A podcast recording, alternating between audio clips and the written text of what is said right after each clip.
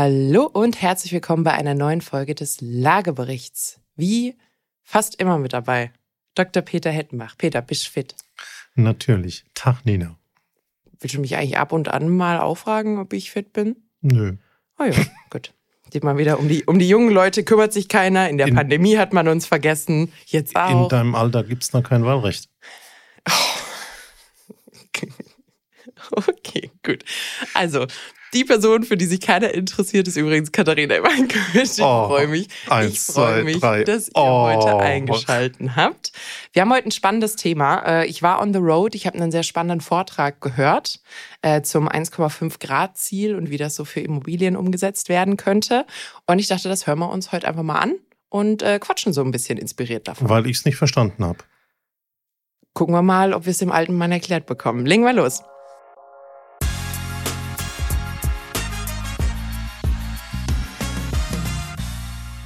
So, ich war nämlich auf dem Deutschen Immobilientag des IVD. Das ist also ein großer deutschlandweiter Maklerverband oder Verbund. Ich weiß gar nicht, was der, der, das richtige Wort Verbunden ist. ist das, was im Krankenhaus gemacht wird. Dann Verband.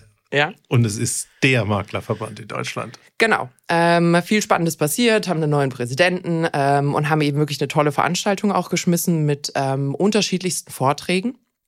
Und eine Vortragende war Hanna Helmke von dem Unternehmen Right, also so wie man hat Recht oder rechts, ähm, Right Based on Science. Und ähm, die kann man mal googeln. Ich äh, wäre mal jetzt so frei und würde sagen, ähm, die haben eine neue Methode entwickelt oder eine eigene Methode entwickelt, ähm, mit der sie den Impact unterschiedlicher Dinge und deren Konformität mit dem Pariser Klimaabkommen und dem 1,5 Grad Ziel berechnen und quantifizieren können. Auf Unternehmen Auf und Unternehmen auf Immobilien. und eben auch auf Immobilien, deswegen war sie da. Und ähm, hat einen, einen Punkt direkt zur Eröffnung gehabt, wo ich mir dachte, ja, da, da habe ich eigentlich nie wirklich drüber nachgedacht, aber das ergibt total Sinn. Ähm, nämlich hat sie gesagt, welche Zielerreichung wird nicht in der gleichen Einheit gemessen wie das Ziel selbst. Weil in jedem normalen Szenario sagst du zu einem Sprinter, du musst unter 10 Sekunden laufen oder unter 15 Sekunden laufen äh, und dann wird auch in Sekunden gemessen. Du sagst zu einem Auto, darf nicht schneller sein als 250 km/h und dann wird auch in km/h gemessen. Und beim Thema Klimawandel haben wir dieses 1,5 Grad Ziel. Wobei das ja gar nicht das offizielle Ziel ist, es ist ja eigentlich ein unter 2 Grad Ziel, ist ja das offizielle Ziel des Klima, äh, des Pariser Klimaabkommens. Die 1,5 ist nur das, was man sich quasi optimistisch vorgenommen hat. Und alles andere kann ja aber nicht in Grad gemessen werden. Das heißt, jede Maßnahme, die ich ergreife, um dieses Ziel zu erreichen, wird nicht in Grad gemessen. Und das fand ich ein sehr spannender Gedanke und dann hat es auch so ein bisschen mein, mein Hirn angeworfen, wo ich mir dachte, ja, also A, ist es nicht in Einklang mit den Maßeinheiten, mit denen quasi die Meilensteine oder die, die Maßnahmen gemessen würden. Und B, finde ich es auch einfach total nicht greifbar, diese 1,5 Grad. Aus, aus zwei Gründen. Erstens, ich finde 1,5 Grad klingt total trivial. Das heißt, wenn ich das, wenn ich das höre und ich bin nicht so ganz in Einklang äh, oder vielleicht auch nicht ganz so informiert, dann denke ich, ja, mein Gott, ob es jetzt im, im Sommer 28 Grad hat oder 29,5, ist mir ja auch egal. Wenn ich nicht weiß, was die Kettenreaktion dahinter ist, die das quasi für das, für das globale Klima, Klima bedeutet. Und zweitens finde ich, ist es wirklich so weit entfernt vom Alltag der Menschen, der Unternehmen, der Immobilieneigentümer mit diesen 1,5 Grad, dass man ja total sich selbst als Teil des Ganzen nicht wahrnimmt. Also bei Unternehmen spricht man immer wieder von Purpose und du musst äh, Mitarbeitenden quasi deutlich machen, was ihr Beitrag zum Unternehmenserfolg ist. Und ich finde, diese 1,5 Grad machen das total unmöglich. Also ich, Katharina, die jetzt äh, ÖPNV benutzt, wa- wa- was, was ist mein Beitrag? Was ist, ist es egal? Ist es vollkommen egal, was ich mache? Müssen wir uns um die Unternehmen kümmern? Hat das einen Impact? Hat es keinen? Ist sowieso alles egal, weil ich lebe im Westen und dann bin ich sowieso eine von den quasi Verschmutzern. Und, und, und da dachte ich mir dann so, ja, da, da haben wir echt noch was zu tun. Also ich sehe das genauso, mir sagt das 1,5 Grad nichts. Ja, ähm, wir wollen die Erderwärmung äh, auf maximal 2 äh, Grad begrenzen, zumindest politisch und europäisch. Ich glaube, im, Welt ist, im Weltzusammenhang ist es nochmal anders, aber es ist vollkommen nicht greifbar. Und ähm, ich bin auch als Redner momentan unterwegs und ähm, ich habe jetzt gelernt, ähm, Zahlen, Daten und Fakten sind schön, aber die helfen bei den Menschen ja auch nichts. Einen Wandel kriegst du nur immerhin, wenn du eine Geschichte erzählen kannst. Eine nicht funktionierende Geschichte muss durch eine neue Geschichte ersetzt werden. Und für mich ist das keine Geschichte, an der Menschen arbeiten und wo sie daran glauben, dass es hinterher besser wird und dass sie einen persönlichen Vorteil haben. Mhm. Und das ist ja das Motiv, für das man arbeitet. Ja. Also ich finde den Gedanken auch interessant. Äh, mit was misst man denn? Und Äpfel mit Birnen vergleichen ist das ja so ein bisschen. Mit was und ein Stück weit auch wer misst? Wie? Genau, das ist ja immer das Thema. Aber sowas total Ungreifbares. Und ich sehe es ja genauso, ähm, mache ich jetzt bei meiner Herdplatte, ich bin jetzt ein bisschen böse, ähm, einfach von Stufe 4 auf Stufe 3 und spare die 1,5 Grad und dann bin ich dabei. Und dann musst du aber quasi eine Stunde länger kochen lassen. Nee, aber es sind, es sind solche Dinge, wo, wo, wo man sich im Alltag dann schon irgendwie so ein bisschen fragt, ist das jetzt einfach nur performativ, was ich mache? Also hat das überhaupt Impact? Gibt es andere Ecken, wo ich vielleicht viel mehr machen könnte? Da, da fehlt schon noch irgendwie einfach so ein bisschen auch Aufklärung ähm, im, im Alltag. Ich habe aber eigentlich, ähm, also ich möchte gar nicht zu, äh, mach du vielleicht fertig, weil nee, ich äh, ähm, jetzt äh, nörgeln ist ja immer einfach. Was besser machen äh, ist das, was dann folgen muss. Äh, andererseits muss ich aber auch sagen, CO2-Einsparung, Zero CO2, kann ich mir schon ein bisschen besser vorstellen, aber welchen Beitrag ich leiste, mein Impact von einem Unternehmen oder von einer Immobilie, ist ein bisschen greifbarer, aber auch nicht unbedingt die Story, äh, mhm. mit der man tatsächlich besser wird. Ja. Und was, was, was mich dann richtig zum Nachdenken gebracht hat, ähm, war, dass äh, eben, also das Unternehmen Right Based on Science hat diese ähm, eigene Methodik entwickelt, mit der sie ganz stark vereinfacht äh, sagen können, ob dein Haus quasi ein Paris-aligned Building, also ein Gebäude, was Paris-konform oder Pariser Abkommenskonform ist, äh, ist oder nicht. Und äh, das Ziel dort ist eben immer 1,5 Grad Haus oder besser. Also da sagt man quasi ein 1,5 Grad Haus. Und äh, das ist soweit natürlich vollkommen richtig. Also die Methode kann ich natürlich nicht, äh, nicht evaluieren. Aber dass man eben sagt, ab 1,5 ist die Ampel grün, also 1,5 abwärts, nicht aufwärts, äh, ist die Ampel grün, ist ja schon mal, schon mal gut. Und dann wären vielleicht in Zukunft auch irgendwelche Plaketten denkbar und so weiter und so fort. Alles richtig. Aber ich dachte mir dann irgendwie so ein bisschen so, wir haben gerade so viele Einzelziele und so viele Fragmente, wo man eben sagt, äh, äh, bau jetzt die Heizung ein und fahr dieses Auto und, und alles wird quasi für sich evaluiert, ob es Paris-konform ist oder energieeffizient oder was auch immer äh, quasi die, die Maßeinheit ist, die man da, die man da benutzt. Und das Ziel ist immer good enough. Es ist immer, es sind immer die 1,5. Und ich habe so ein bisschen Bedenken. Wir haben bei, bei Städten der Zukunft und so darüber gesprochen. Wir haben ja Industrien, Gebäude, Fahrzeuge, Infrastruktur, Mobilität, all diese Dinge, die schlicht nicht sauber sein kann.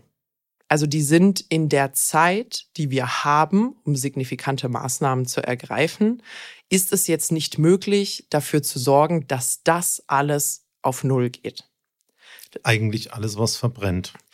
Im ich Endeffekt könnte man sagen, alles was, alles, was verbrennt. Wir haben jetzt wieder diese Heizenergie-Geschichte mit den Pellets und da ist ja praktisch das, was verbrannt wird, vorher aus der Luft genommen worden und in der Bilanz null. Aber ich glaube, ähm, von der visuellen Wahrnehmung ist es mit Sicherheit so, ähm, dass wir sagen, überall, wo CO2 entsteht, wo Zeugs verbrannt wird, egal welche Position man hat, kann es nicht komplett sauber sein. Vor allem nicht äh, übers Papier hinaus. Also im Sinne von. Äh, es, genau, es bringt jetzt nichts, das zu bilanzieren mit, wir werden zukünftig x 100.000 Bäume pflanzen und dann ist das alles in Ordnung. Ähm, so, also das ist, glaube ich, etwas, worüber man sich nicht streiten braucht. Also wir werden nicht jedes Haus, jede Industrie, jeden Menschen, jedes Fahrzeug und alles auf Null bekommen. Aber das müssten wir ja, wenn für jeden einzelnen dieser Teile das Ziel einfach nur Null ist um am Ende das Gesamtziel Null zu erreichen. Ich habe das ja von dir gelernt, wenn man mal in Mathematik in der Schule einen Fünfer geschrieben hat, reicht der Einser nicht mehr zum Ausgleichen. Genau. Und, und, und, und das ist, also sagen wir mal, du, du peilst einen Schnitt von 2,0 in der Schule an. Das ist unser, das ist unser äh, Klimaziel von 1,5 Grad. Ähm, und dann schreibst du eine 3. Und du weißt aber, es ist für dich vollkommen unmöglich, eine 1 zu schreiben. Ist erledigt ist fertig, dein Ziel ist nicht mehr erreichbar, mathematisch unmöglich. Und, und das ist, das ist so ein bisschen das, was mich immer wurmt. So, wo, wo ist der positive Offset? Wo ist quasi unser Puffer, der, äh, ich weiß nicht, ob man dann klimapositiv oder klimanegativ ist oder CO2-positiv oder CO2-negativ. Die werden immer so ein bisschen durcheinander geworfen. Aber quasi das, was bei, bei Immobilien das Plus-Energiehaus ist oder, oder ähm, die Generierung von, äh, von grüner, erneuerbarer Energie, die sich quasi immer wieder negativ auf solche Bilanzen, also drückend auf solche Bilanzen und damit mit positiver Wirkung ähm, auf äh, auswirken. Das fehlt mir. Also wo sind die Auflagen, dass vielleicht einige Gebäude, die neuer sind als Baujahr XYZ, äh, sagen wir mal, neuer sind als Baujahr 2000. Da kann ich nicht sagen, du kannst auch ein 1,5 Grad Haus sein, aber das Gebäude, was 1880 ist und Denkmalschutz hat, auch 1,5 Grad. Das, das ist so ein bisschen das, sondern da muss es ja irgendwie möglich sein, dass man sagt, hey, äh, das ist ein 0 Grad Haus. Genau, genau. Da habe ich was gut. Ja um ein ich um jemand mal, anders 3 Grad Haus ist, genau. im Schnitt zu einem ja, 1,5 ja. Grad Haus zu machen. Ja, äh, liebe äh, Mitarbeiter, Mitarbeiterinnen von Right Based on Science, bitte nagelt uns jetzt nicht an diesen Gradbeispielen fest. Da ist natürlich sehr viel mehr als irgendwie äh, Geht nur eine Verdopplung um und eine Halbierung. Aber genau, also du brauchst irgendjemanden, der besser performt, um jemanden auszugleichen, der nicht, der den Benchmark nicht erreichen kann. Und davon haben wir in Deutschland mehr als genug. Also wir haben sehr viel alten Bestand, wir haben einiges an Denkmalschutz, wir haben Innenstädte, die so einfach nicht funktionieren. Und da, da fehlt mir immer Gesamtkonzept. Da, da fehlt mir einfach sowas, wo ich sage, mm, da, da, da, die Summe der Teile wird keine, kein ordentliches Ganzes ergeben. Und da, da, da habe ich ein bisschen Bammel davor, muss ich zugeben. Und das Gleiche ist ja eigentlich auch, wenn du dir das auf die Zeit anschaust. Also jetzt haben wir ganz viel wieder Heizungsgesetze und etc. Und da wird immer gesagt, jetzt machen wir fünf Jahre noch diesen, dann machen wir die darauffolgenden Jahre was anderes und dann können wir dann irgendwann und 35 ist alles gut. Ja. Ähm, und eigentlich wird alles nur in die Zukunft projiziert. Und momentan wird langsam gemacht. Ja. Und da fehlt mir auch immer dieses Thema, wie wird es denn umgedreht gehen? Wie mhm. könnte man denn jetzt einen großen Schritt gehen, damit man in der Zukunft dann nicht komplett der Loser ist? Genau, weil, weil das ganze Thema CO2-Ausstoß senken hat ja auch ein Pareto-Prinzip dahinter. Das heißt, die ersten 80 Prozent verhältnismäßig leicht. Die letzten 20 Prozent ist da, wo es dann wirklich an die Substanz geht. Und dann hätte ich ja eigentlich das Ziel, dass ich diese ersten 80 Prozent so schnell wie möglich aus der, äh, auf, aus der Welt schaffe. Dass ich quasi sage, erledigt, check, jetzt arbeiten wir, jetzt haben wir lange Zeit, um an den Details zu arbeiten, die jetzt richtig knifflig werden. Und da hat äh, Hanna übrigens auch eine sehr schöne Folie dabei gehabt. Ähm, es geht ja nicht um du, Peter, musst zum Stichtag X oder wir alle als Welt müssen zum Stichtag X einen gewissen Zustand erreicht haben, sondern wir müssen ja zum Stichtag X die Gesamtmenge CO2 der gesamten Zeit bis dahin reduziert haben. Das heißt, es ist ein Riesenunterschied, ob ich, äh, sagen wir mal, es gebe, es gebe das Ziel, dass dein Haus bis 2045 einen gewissen Standard haben müsste oder bis 2033, machen wir mal 2045, das ist in Deutschland unser Ziel, dann ist es ein Riesenunterschied, ob ich jetzt im Jahr 2023 saniere und es in diesen Zustand versetze für meine CO2-Bilanz über die nächsten 22 Jahre, die da dann noch drin sind, oder ob ich es quasi ein Jahr vor Fristablauf mache. Dann war ich nämlich nochmal 21 Jahre schmutzig und erst im letzten Jahr sauber. Und auch darüber wird nicht gesprochen. Also diesen kumulierten Effekt des ausgestoßenen CO2s. Ein Beispiel dafür, obwohl, also das ist jetzt einfach nur ein Snippet, äh, nagelt uns nicht daran fest aber ist zum Beispiel ein Ausstieg ähm, aus, ähm, aus dem Nachhaltigkeitsbericht von Vonovia. Ähm, Zitat, Vonovia hat sich das Ziel gesetzt, bis zum Jahr 2045 einen nahezu klimaneutralen Gebäudebestand mit einer CO2-Intensität von unter 5 Kilogramm CO2-Äquivalente pro Quadratmeter Mietfläche zu erreichen. Bis zum Jahr 2030 soll unser Gebäudebestand in Deutschland eine CO2-Intensität von unter 25 Kilogramm CO2-Äquivalent pro Quadratmeter aufweisen.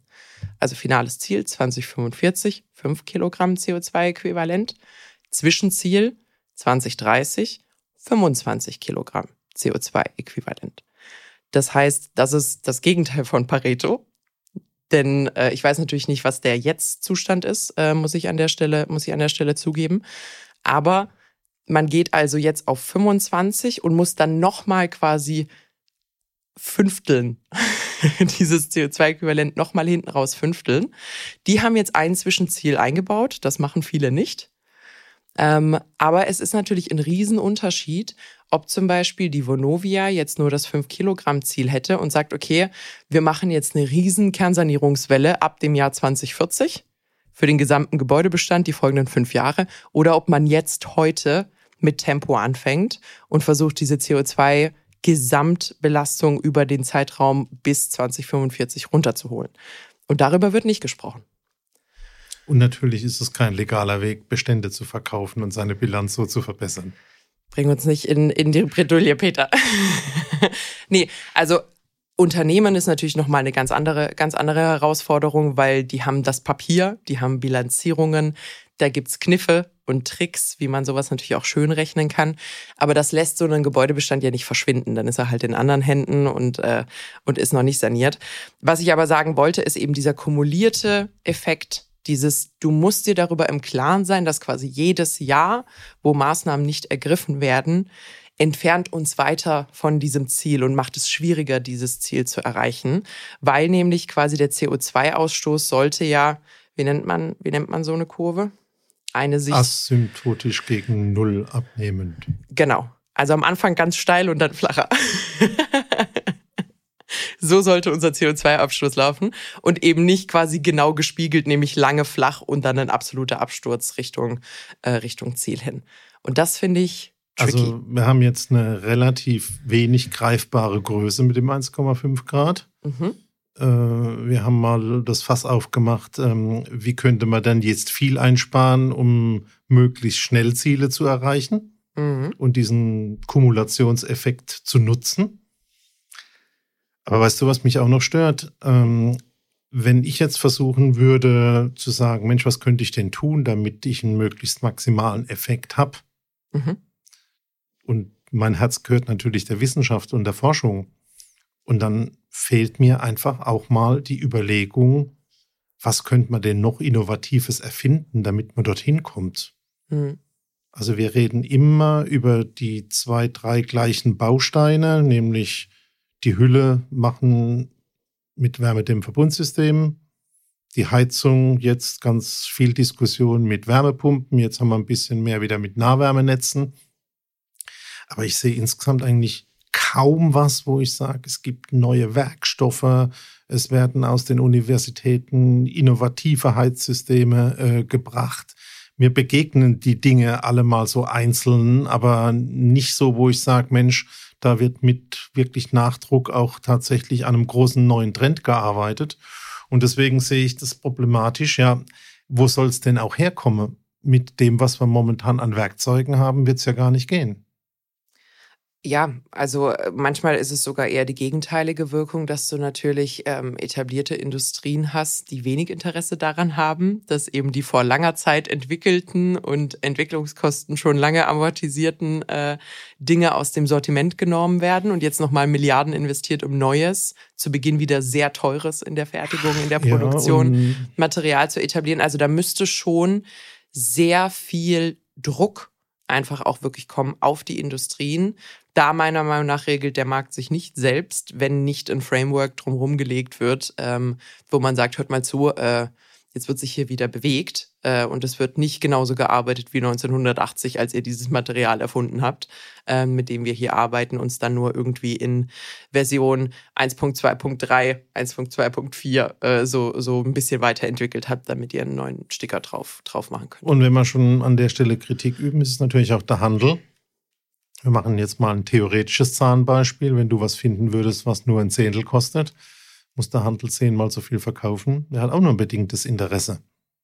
Ja, ja, 100 Prozent. Man muss aber, glaube ich, auch einfach sagen, ähm, also ich habe jetzt gestern nochmal Vorlesung gehalten zum Thema Immobilien und Nachhaltigkeit und ähm, bin auch nochmal selber hängen geblieben an dem Thema Sanierungsgrad. Äh, doch, also Anteil des Gebäudebestands, der pro Jahr saniert wird.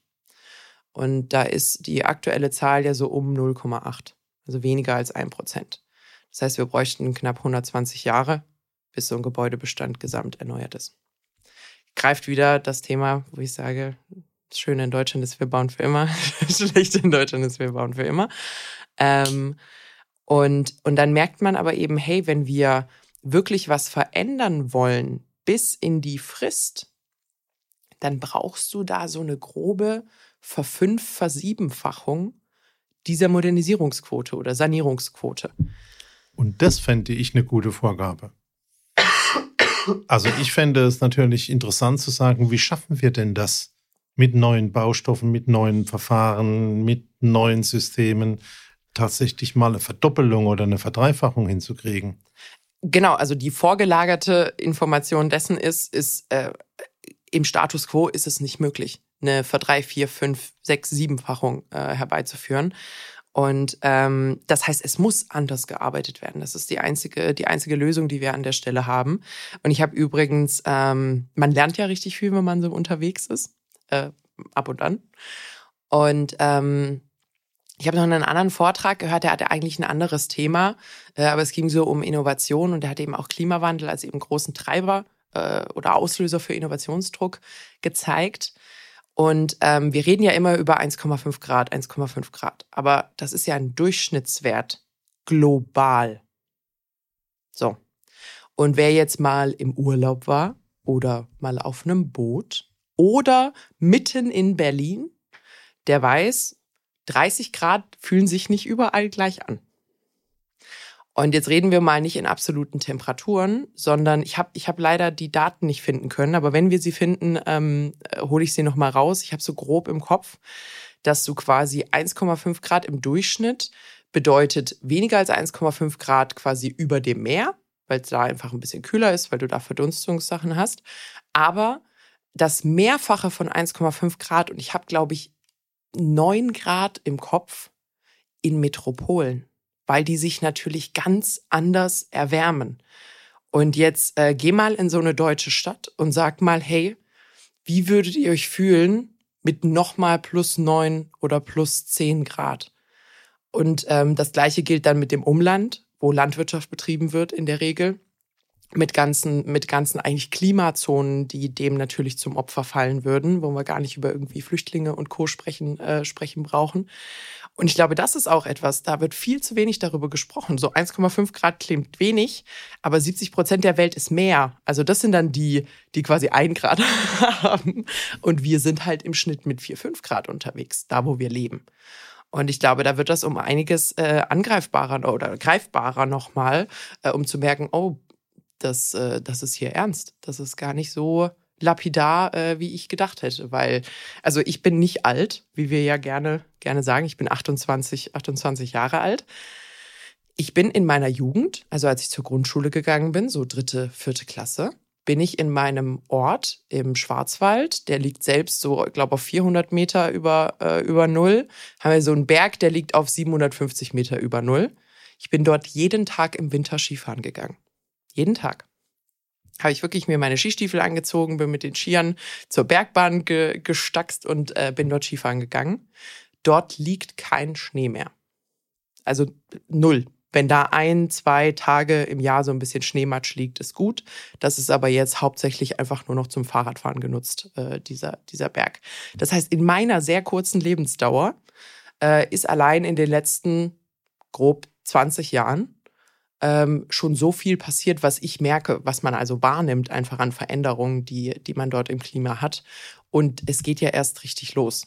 Und ich glaube, da muss man schon ein bisschen reflektieren äh, darüber, was da eigentlich, was da eigentlich der Impact ist. So, also so viel äh, dazu nochmal. Also wir in den Städten haben noch ein ganz anderes Problem. Wir müssen nämlich proaktiv mit Grünflächen, mit allem dafür sorgen, dass unsere Städte sich alleine kühlen können. Äh, es ist also nicht nur Gebäudebestand, Energieeffizienz, sondern du musst richtig in, in Stadtklima im wortwörtlichen Sinne denken. Äh, da ist also nochmal eine Dimension, die da äh, auf kommunaler, auf Stadtebene mitgedacht werden muss, die jetzt gerade ja, so ein bisschen in die Quartiere einfließt, aber neue Quartiere in Städten sind verhältnismäßig wenig Fläche. Bringen uns jetzt in dieser Aufgabenstellung nicht unbedingt weiter, aber ich habe äh, gestern auch einen interessanten Artikel gelesen über die Stadt der Zukunft. Mhm. Und da ging es einfach darum, dass man schon sehr viel erreichen könnte, wenn man richtig wie so Zeltspitzen Verdichtungsinseln schaffen würde, wo alle Einkauf, alle Verkehrsgeschichten und so kombiniert werden und du nur kurze Wege hast. Das verstehe ich nicht. Das, äh, wie, wie, wie, Beispielsweise hohe das? Gebäude in der Ortsmitte, wirklich alles reinpacken, Schulen, Verwaltung, ja. alle Einkaufsrichtungen, also Kultur, wie, Freizeit. Vertical City quasi. Genau. Mhm. Und nach außen machst du weniger dichte Bereiche mit viel Grün, weil allein schon diese Verteilung, das sind deine 5, 6, 7 Grad Inseln, ja. damit effizienter zu handeln wären. Mhm. Also es gibt auch solche Städtebau-Dinge. Natürlich in unserer schon fast zu Ende gebauten westlichen Welt äh, nicht mehr, aber das sieht man jetzt ganz viel in Indien und äh, in Asien und da haben wir ja schon mal drüber gesprochen. Ja. Aber die Frage ist ja, wo kommen denn dann neue Technologien her? Wie schaffen wir denn das wirklich verdoppeln, verdreifachen, vervierfachen? Nur mit Fördermitteln und nur mit Durchhalteparolen wird es ja nicht gehen und mit Messzahlen. Ja, wir sprechen, wir sprechen ja immer mal wieder äh, über quasi die Formel 1 als Innovationstreiber für die Autoindustrie, weil man dort unter Extrembedingungen und extremem Leistungsdruck äh, neue an neuen Dingen feilscht und arbeitet. Ähm, ich glaube nicht, und ich wünsche, dass ich dort falsch liege, dass diese Innovationen aus Deutschland kommen werden.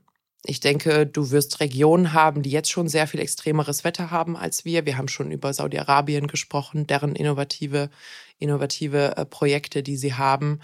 Und ich denke, dass zum Beispiel sowas wie The Line, was sie da gebaut haben, also diese Stadt, die eine lange Linie ist, wo wir auch schon mal eine Folge dazu gemacht haben. Wenn du da also sagst, ich baue ein komplett verglastes Gebäude in die Wüste,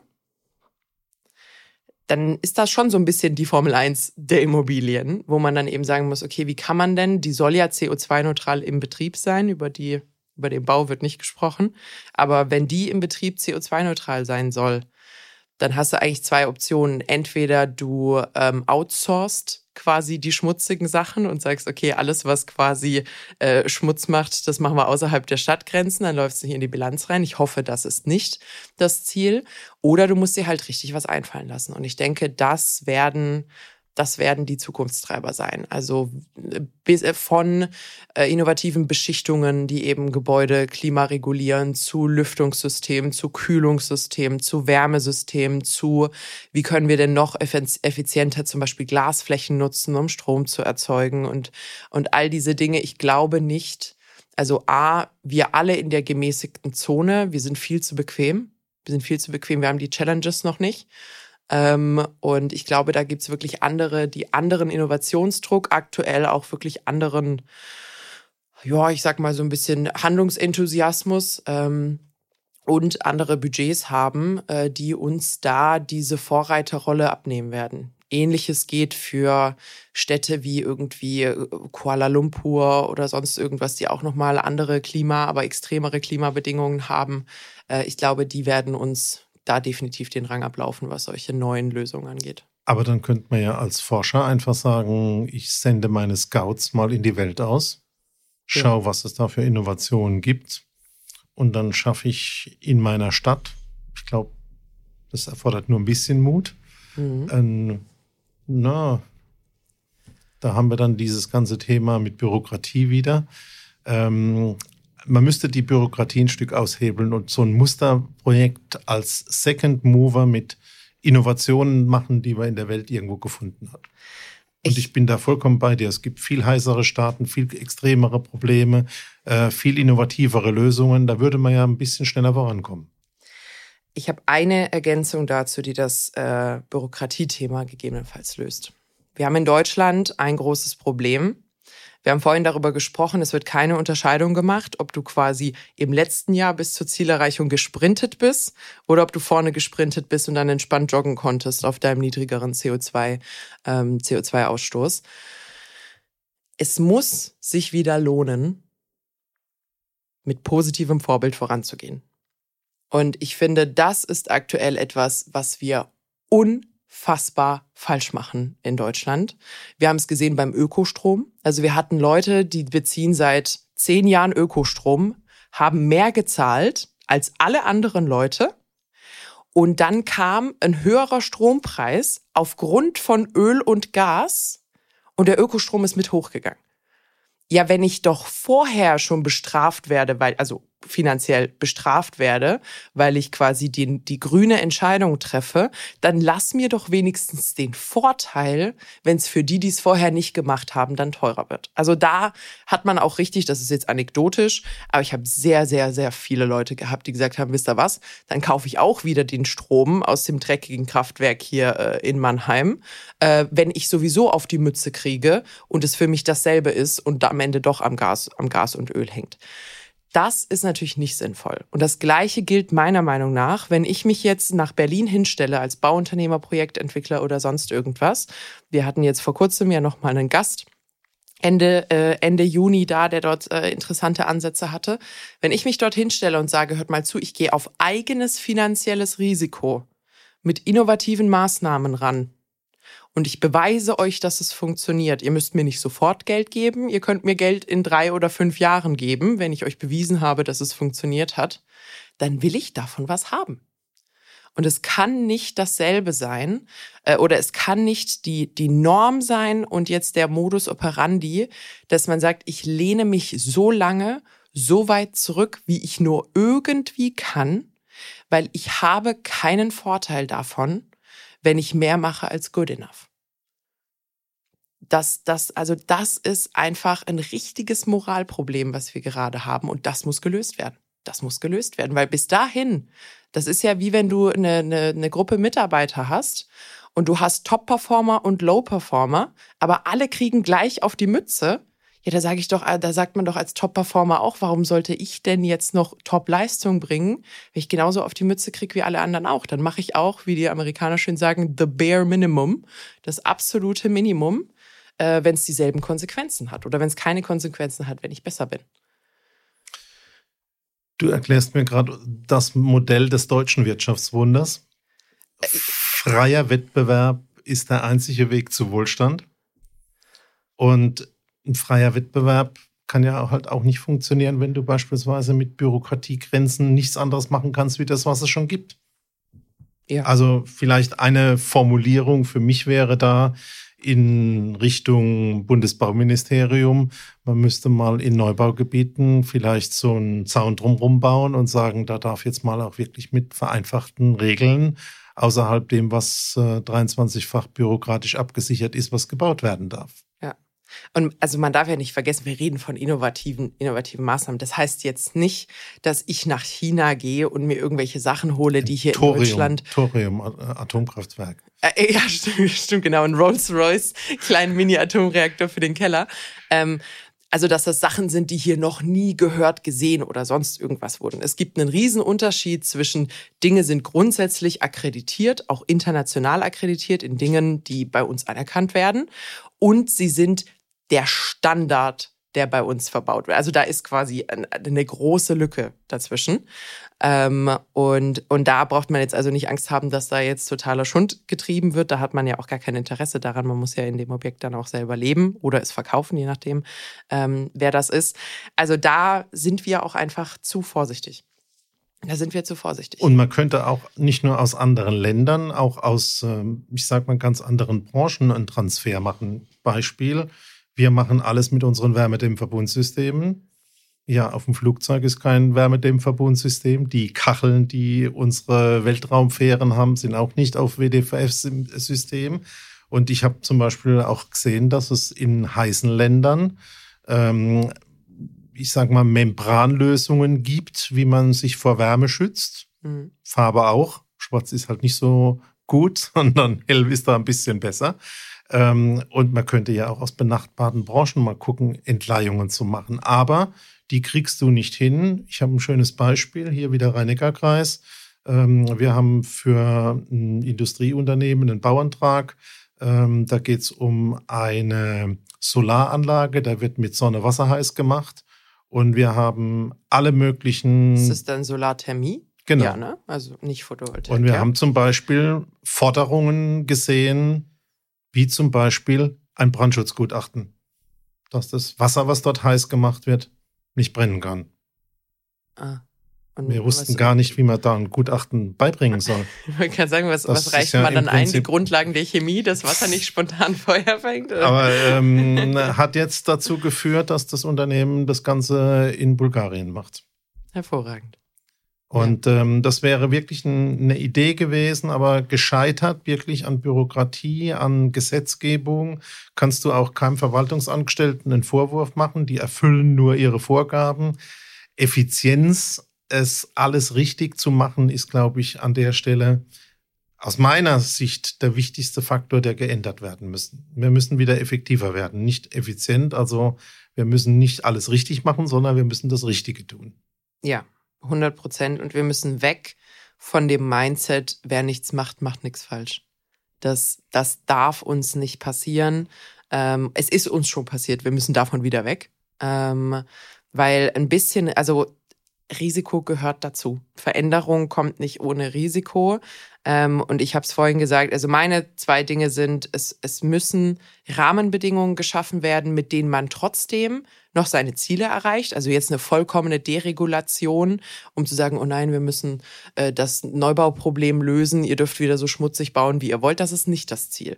Aber ich kann doch das Ziel vorgeben und den Weg zum Ziel offen lassen und sagen, hört mal zu, ihr habt rechts und links eine Bande, also ihr, ihr, ihr müsst euch bitte ähm, entsprechend abnahmefähig verhalten, sonst ist das Ding nicht verkaufbar, also da wird nicht irgendwas Dubioses ähm, eingebaut, aber wir lassen euch Freiraum, den Weg zum Ziel selbst zu finden. Und vielleicht überschießt ihr euer Ziel ja auch ein bisschen. Und wenn ihr uns dann beweist, dass ihr da als Vorbild reingegangen seid, vielleicht habt ihr da dann finanziell auch wieder was davon. Anstatt Sanktionen und Co., die jetzt gerade natürlich gepredigt werden, äh, wo man als irgendwie normaler Bürger gerade immer mal wieder, äh, also das ist das, was ich gespiegelt bekomme, ich bin nicht Eigentümerin, ähm, aber sich abgestraft fühlt, äh, weil man einfach sein Leben gelebt hat und der Meinung ist, dass man bisher alles richtig gemacht hat und jetzt ist es halt alles falsch über Nacht ähm, und soll an den eigenen Geldbeutel gehen. Und das halte ich grundsätzlich an der Stelle nicht. Oder richtig. die andere Seite ist, wie jetzt eigentlich die Richtung von dem Heizgesetz ist, nämlich wir haben Technologien, die setzen wir ein. Nach neuen und nach effizienteren und effektiveren Lösungen suchen wir nicht und machen halt bis maximal 70 Prozent Förderung, da wir ja wissen, dass das wirtschaftlich nicht einsetzbar ist. Das ist eigentlich schon fast ein Schlusswort. Ja, absolut. Absolut. Und deswegen, da ist auch meine Kritik an dem, äh, was heute äh, im Prinzip veröffentlicht worden ist. Also alles sehr kompliziert, alles Zum sehr bürokratisch. Heizungsgesetz. Heizungsgesetz. Ja. Ähm, und die richtige Innovation, also einen freien Wettbewerb zu ermöglichen, zu sagen, Mensch, wenn einer was erfunden hat, der hat eine Chance, das in den Markt zu bekommen und der wird nicht durch die vorhandenen Mächte und Monopole und Oligopole im Prinzip rausgeblockt. Das wäre, glaube ich, ein Ansatz, den man gerade im Neubaugebiet machen könnte. Mhm. Also wirklich zu sagen, das ist Spielwiese, das ist mein Sandkasten da probieren wir es mal ähm, und dann gibt es vielleicht da auch einen extra Bonus und wir schaffen das, was du eigentlich forderst, nämlich ähm, mehr wie man muss, um vielleicht auch schwierige, komplexere, schlechtere Lösungen damit kompensieren zu können, zumindest ein Stück weit. Mhm. Ja, absolut. Und auch ähm, jetzt, wo du das Heizungs Heizungsgesetz angesprochen hast, ich glaube, dem widmen wir, wenn es ein bisschen klarer ist, ähm, noch mal eine eigene Folge. Aber was, was ich auch einfach erstaunlich finde, wir sind so auf dem Papier unterwegs. Also Sie dürfen in Ihrem Haus keine Heizung nach Typ X ab Zeitpunkt Y haben. Ja, aber lass uns doch darüber sprechen, ob diese Heizung aufgrund der Beschaffenheit meines Hauses und meines Verhaltens vielleicht nur dreimal im Jahr überhaupt auch nur anspringt zur Aushilfe irgendwie bei extrem Extremwetter. Dann fang doch nicht an, Heizungen zu zählen. Ich bin doch immer noch sauberer als jeder nebendran, der irgendwie hier äh, Unmengen an Wasser verbraucht, auch wenn dieses Wasser per Luftwärmepumpe irgendwie äh, aufgeheizt wurde. Also ich würde mir da wirklich mehr Realität, mehr Verbindung zum realen Verbrauch, zum realen Leben, zum realen Impact wünschen, als dass wir da wirklich in der Theorie die ganze Zeit unterwegs sind und, und jetzt wirklich anfangen, Gerätschaften zu zählen. Also wir machen uns oder wir machen uns jetzt nicht darüber lustig, aber es ist so ein Running Gag, zum Beispiel bei, bei der, beim Rundfunkbeitrag, wo man ja immer sagt, ja, aber ich gucke doch gar keinen Fernsehen. So, ja, aber sie hätten die Möglichkeit und sämtliche Gerätschaften, um zu konsumieren. Und dann bin ich mal gespannt, ob wir quasi in Zukunft so, ja, aber der Kessel steht ja vollkommen aus da noch im Keller. Ja, aber er könnte ja theoretisch an sein. Deswegen äh, werden sie jetzt auch erstmal sanktioniert. Also da äh, bin ich gespannt. Ich stimme dir aber zu, den aktuellen Entwurf oder die Schnipsel, die man bisher gesehen hat äh, in den Medien, halte ich für sehr komplex, halte ich Und für die wenig fördern nicht Innovation, vorankommen, was Neues machen, wirklich effizienter, effektiver zu werden, sondern da ist im Prinzip das Bekenntnis, wir wissen, dass das alles Wirtschaft nicht funktioniert und wir geben Geld dazu bis zu 70 Prozent, je ja, nachdem, in welcher ist, Situation. Und es ist auch wieder der Ansatz von, wir wollen dich nicht dazu animieren, das Richtige zu tun, sondern wir wollen dich davon abhalten, das unserer Meinung nach Falsche zu tun. Und das ist nicht dasselbe. Das ist einfach nicht dasselbe. Ähm, und da würde ich mir, äh, würde ich mir wirklich anderes, anderes Mindset wünschen. Ähm, ansonsten muss ich wirklich sagen, äh, sehe ich ein bisschen schwarz für Innovationskraft, äh, Wirtschaftskraft und Co.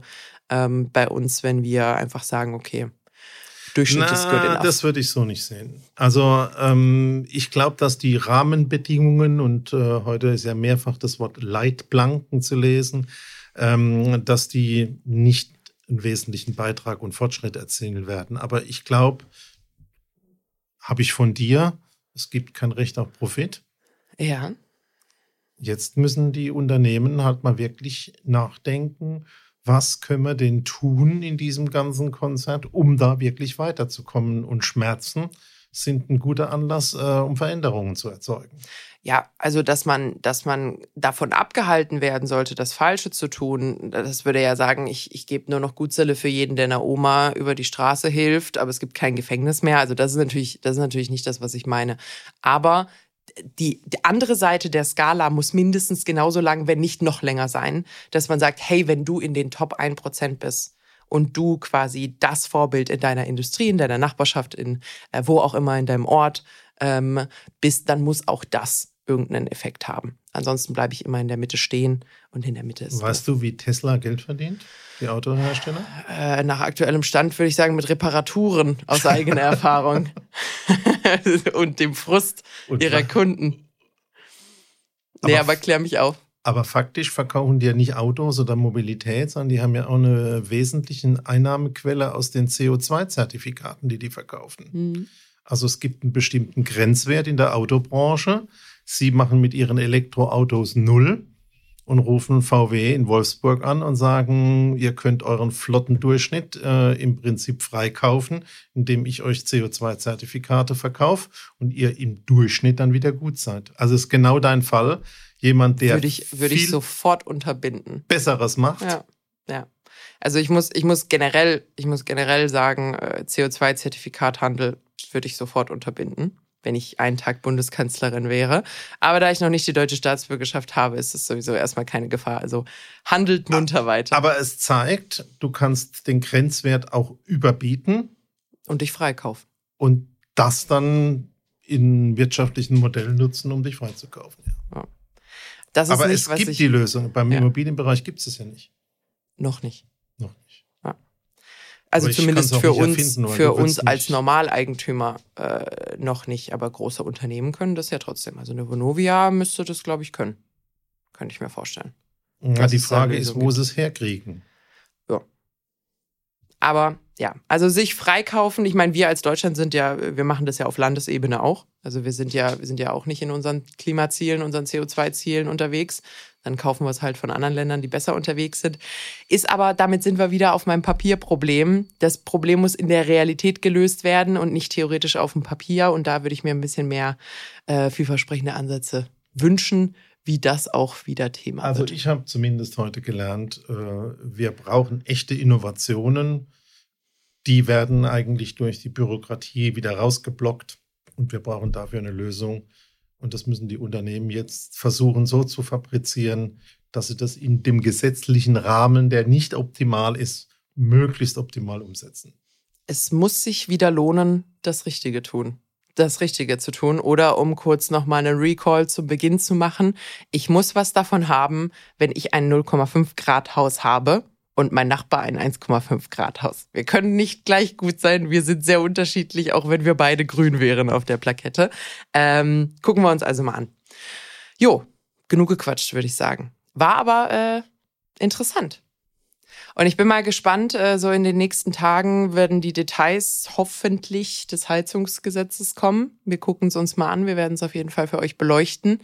Ähm, vielleicht zähneknirschend, aber wir werden es für euch beleuchten. Also für mich waren wirklich die zwei Punkte drin. So ist keine Innovationskultur da. Ja. Insgesamt nicht für Andersdenker. Und das Zweite ist, äh, wie du auch richtig sagst, also wenn es sich nicht lohnt, äh, der Mensch lernt nur über Freude oder Schmerz, dann wird man da nicht viel weiterkommen. Und das, was ich jetzt sehe, es ist also schwierig und wir subventionieren es dir mit 70 Prozent. Ähm, ist insgesamt schwierig, insgesamt, wenn die Industrie dann auch nochmal sagt, oh, jetzt können wir die Preise ein bisschen erhöhen. Mhm. Also wir machen ja keine Politik und keine Weltgeschichte, ähm, aber ich suche mal ein paar Innovationen, die man umsetzen kann. Dann kann der Peter wieder seinem Passion Project ähm, nachgehen. Letzte Worte, Peter? Ich habe fertig. Du hast fertig, sehr schön. Dann mache ich die Formalitäten. Ähm, das war's mit der heutigen Folge. Ihr äh, dürft uns gerne, wenn es euch gefallen hat, eine Bewertung dalassen bei Spotify. Das letzte Mal, als ich geguckt habe, waren wir ganz kurz vor den 200 Bewertungen. Ich würde mich sehr freuen, wenn wir die knacken. Ähm, also haut mal gerne in die Tasten. Dauert 0,3 Sekunden, wenn ihr gerade schon zuhört. Gleiches gilt übrigens für Apple Podcast. Ähm, ist für uns sehr, sehr, sehr wichtig und hilft uns auch gefunden zu werden. Ansonsten, wenn ihr Anmerkungen Feedbacks, Korrekturen oder Folgenvorschläge habt, also ihr uns The Themen zuschicken wollt, die ihr spannend findet, gerne einfach über Instagram oder auch LinkedIn. Ihr dürft uns gerne auf LinkedIn schreiben. Äh, da sind wir einfach als Lagebericht der Immobilien Podcast oder auch auf Instagram als Lagebericht unterstrich Podcast. Ähm, schreibt uns gerne Nachricht. Wir freuen uns da immer. Wir nehmen die Dinge auch immer sehr, sehr gerne auf. Einmal schnell durchatmen. Ähm, mehr habe ich eigentlich nicht. Genau. Auf eine ähm, gute Zukunft mit Immobilien.